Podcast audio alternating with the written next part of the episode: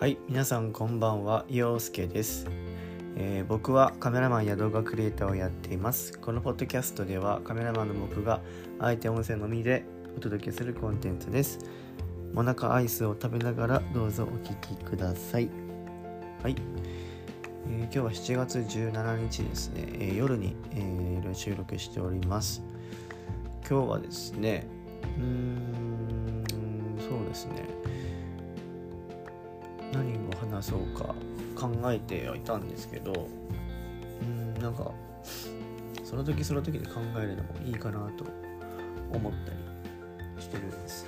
ちょうど今ね明日を何をやるかを考えていたところでございます。 to do list みたいなのをね毎日つけてるんですけど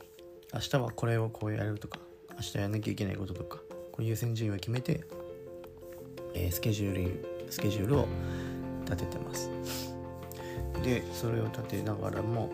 えー、今ですねこのディズニー掃除の神様が教えてくれたことっていうこの神様シリーズをですねまたちょっと読み直しております、うん、なんかもう最近もうずっと本ばっか読んでてどうしたのみたいな感じに言われるんですけど、うん、なんか結構読書する今まで読書してきたんですけど結構こう短期的に熱がガーって出てすぐにもう読まなくなる。感じが続いてたんですけどいろいろとこう自分の人生を振り返ったりとか今後どうしていきたいかみたいなのを考えた時になんか自分の中のある中にある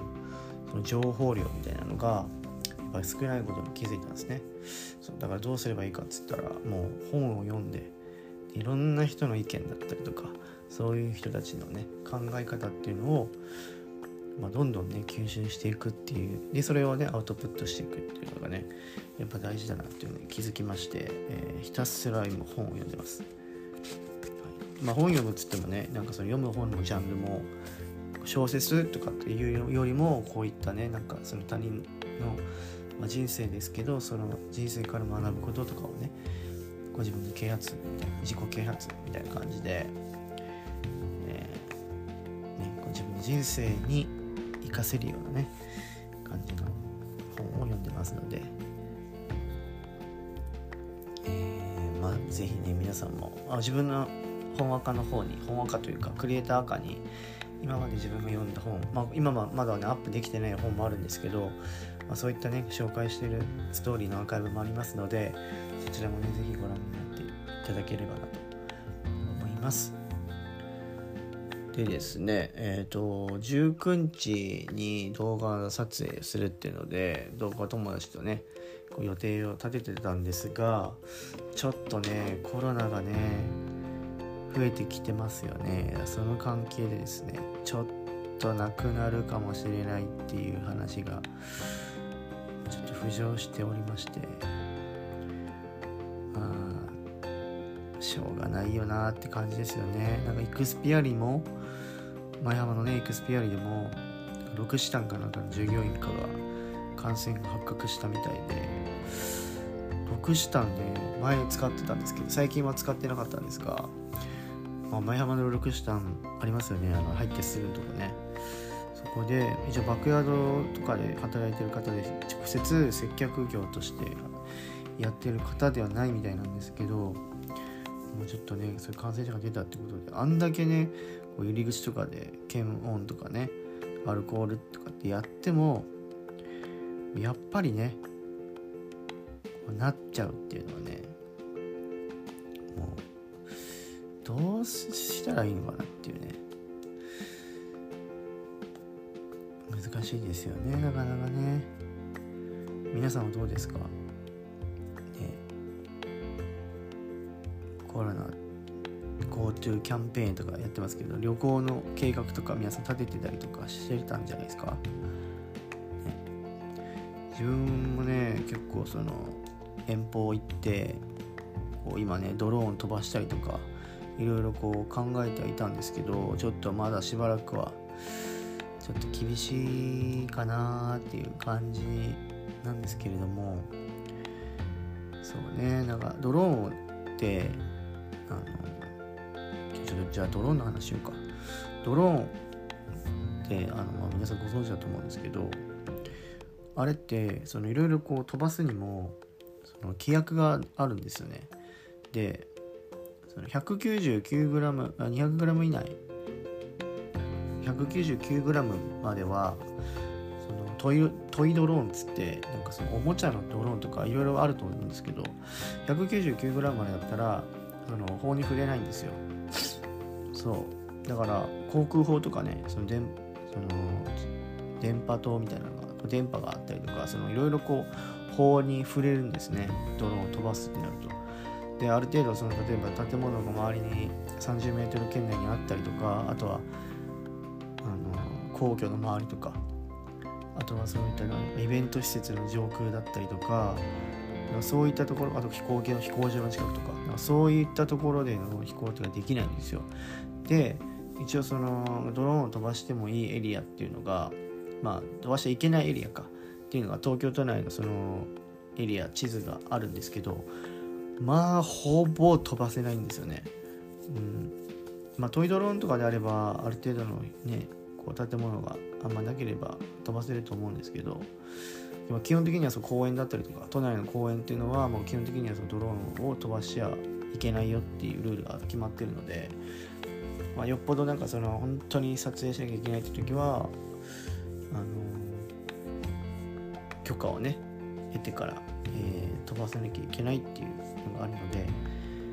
それだったらまあ例えば山奥とかね山梨とかあっちの群馬とかあっちの本当に山の中とかでその日でね日の出を取ったりとか湖取ったりとかっていうのだったら全然ありなんですけど基本的には都内で、まあ、そういったドローンを飛ばすっていうのは、まあ、ちょっと基本難しいかなっていう感じなのであだったらもうなんだろう遠方行ってね車を借りてあの撮影をねするために行くのも、まあ、あるかなありかなって思うんですけど。